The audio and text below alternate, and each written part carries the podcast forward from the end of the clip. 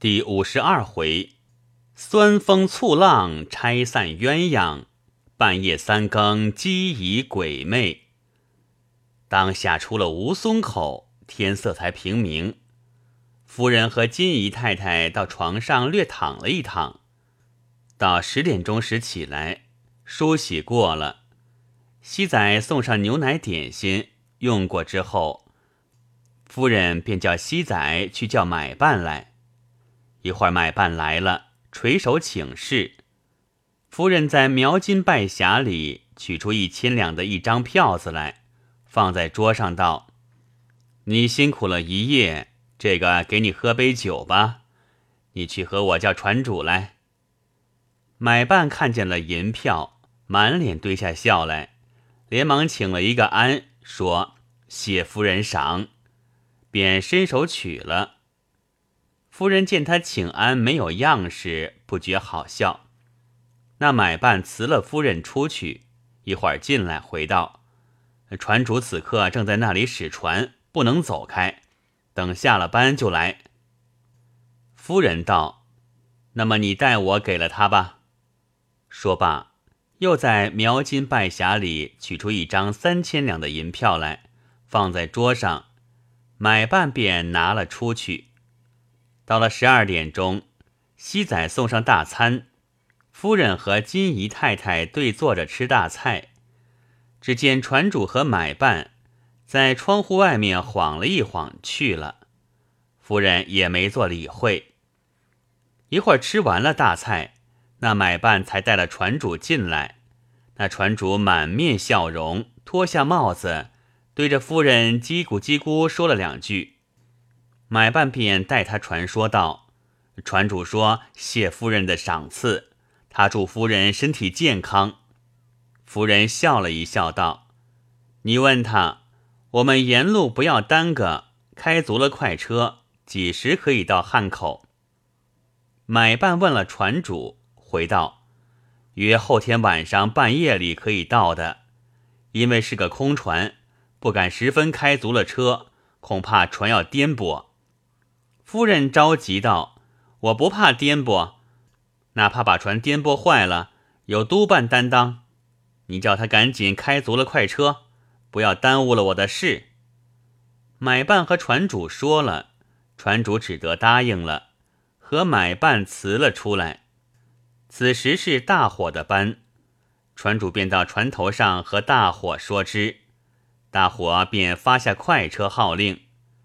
大车听了号令。便把机器开足，那船便飞也似的向上水驶去。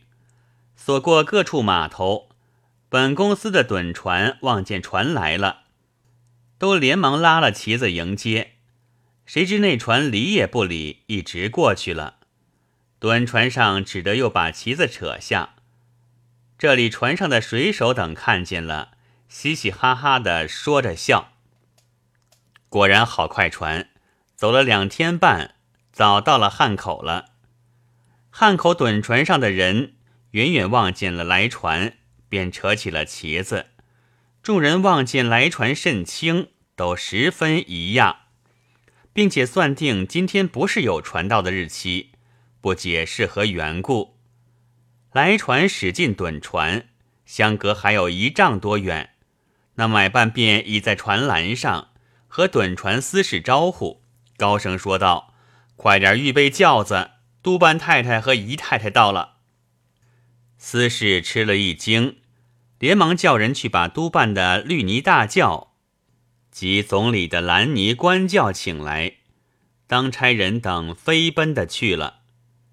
司事连忙叫人取出现成的红绸，满趸船上张挂起来，一面将闲杂人等一齐驱散。一面自己和同事几个人换了衣帽，拿了手本，来船还隔着一尺多远，便一跃而过，直到大餐间禀见请安，恭迎县太太、县姨太太。公司里面此时早知道了，督办不免吃了一惊，不知为了甚事。总理自从那晚上吃了大菜之后，次日一早。就打发人叫了那姑娘的老子来，叫他去找着袁梅，去说退亲，限今天一天之内回话。他若是肯退，我们这里贴还他一百吊钱，并且在公司里面安置他一个事。他若是不肯，我却另有办法。那姑娘的老子连连答应着去了。到了下午，便带了他那未曾成亲的女婿来。却是个白脸小后生，见了总理便抢上前打了个签儿，道：“谢你家栽培。”总理只伸了一伸手，问那姑娘的老子：“他就是你的女婿吗？”姑娘的老子道：“啊，起头是我的女婿，此刻他退了亲，就不是的嘞。你家。”总理问那后生：“你是肯退亲了吗？”后生道。啊！莫说还没成亲的，就是成过了亲，督办说要，哪敢道个不字？你家总理笑了一笑，叫当差的到账房取一百吊钱来。总理又问后生道：“你向来做什么的？”后生道：“啊，向来在森玉木器店里当学徒。”你家总理道：“可是学木匠？”后生道：“不是。”他家的木器都是从宁波运来的。总理道：“那么是学写算？”后生道：“是你家。”说话时，当差的送了一百吊的钱票，回道：“师爷，出在什么账上？”总理想了一想，道：“一百吊钱，杂用账上随便哪一笔带过去就是了。”当差答应是，回头就走。总理又叫。来，当差回来站住。总理出了一会儿神，道：“再去拿一百吊来。这一百吊暂时当一当，我再想法子报销。”当差答应去了。总理把钱票给予后生，道：“这里一百吊钱，给你另外说一头亲事。”后生连忙接了，又打个签儿，道：“谢你家。”总理道。你这孩子还有点意思，你常来走走，我去便看公司的执事有缺，我派你一个事情。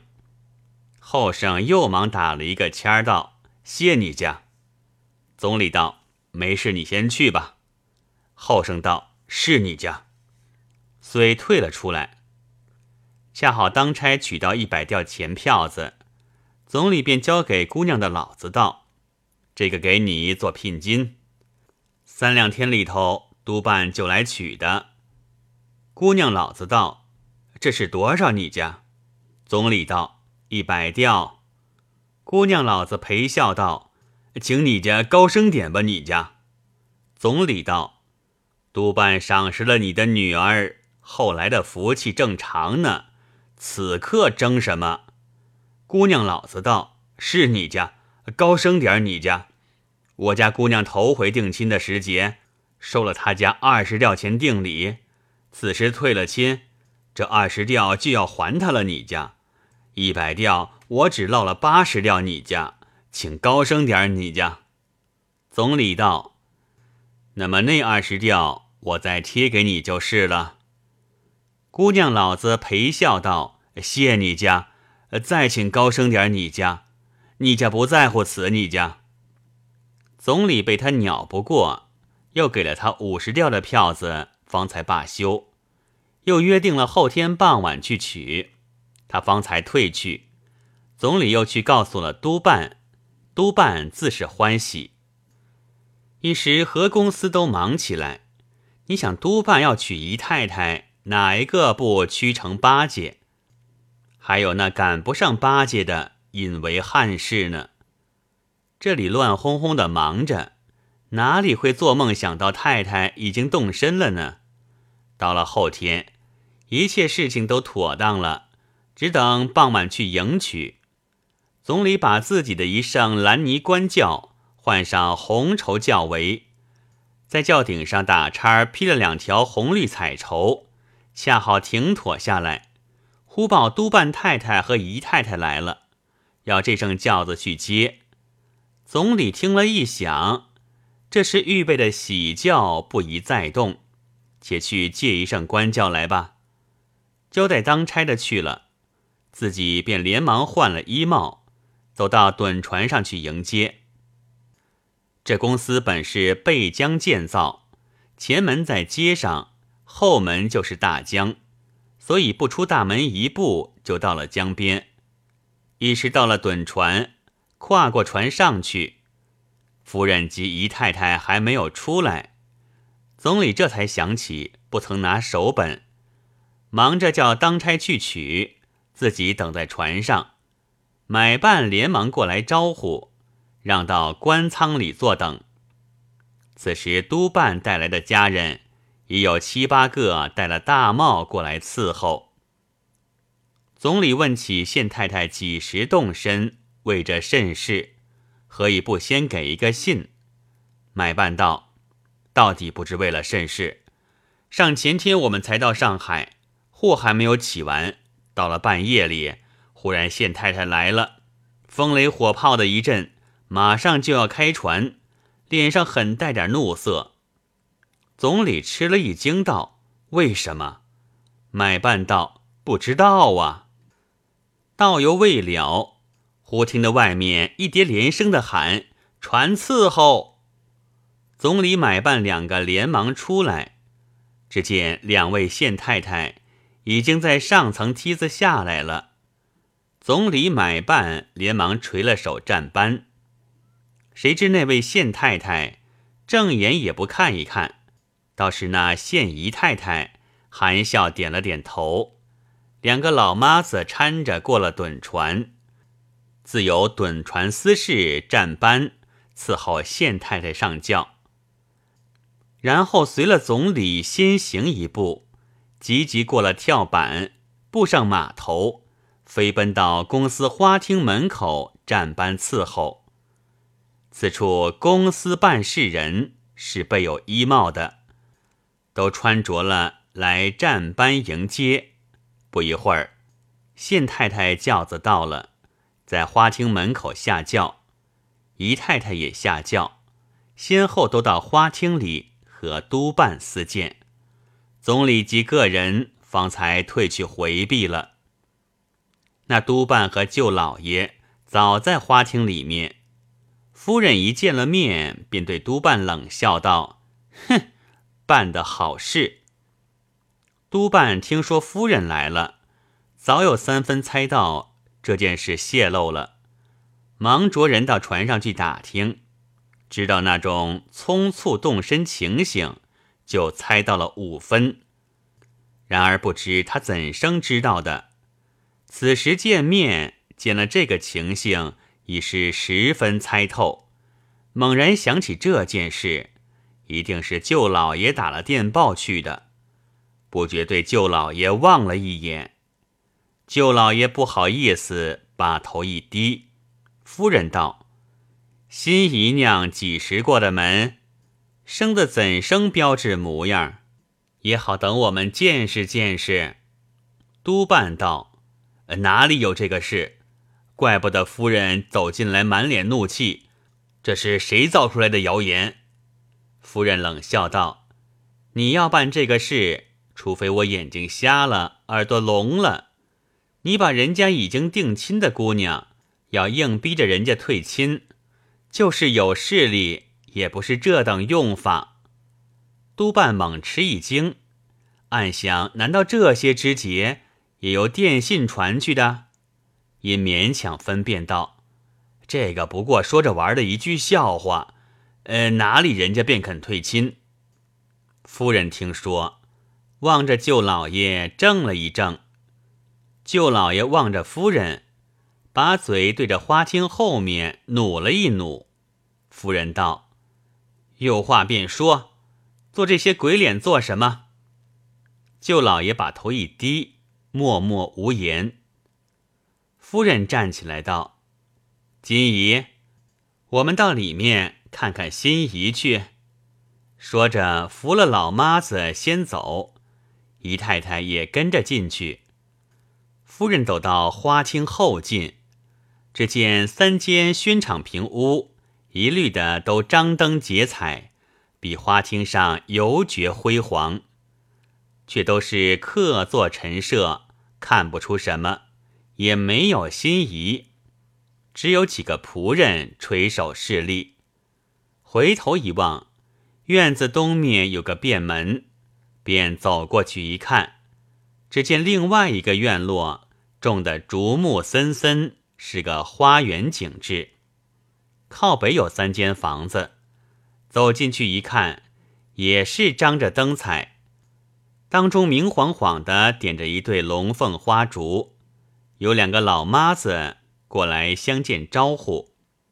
这两个老妈子是总理新带雇来，预备粗使的，村头村脑不懂规矩，也不知是督办太太。夫人问道：“新姨娘呢？”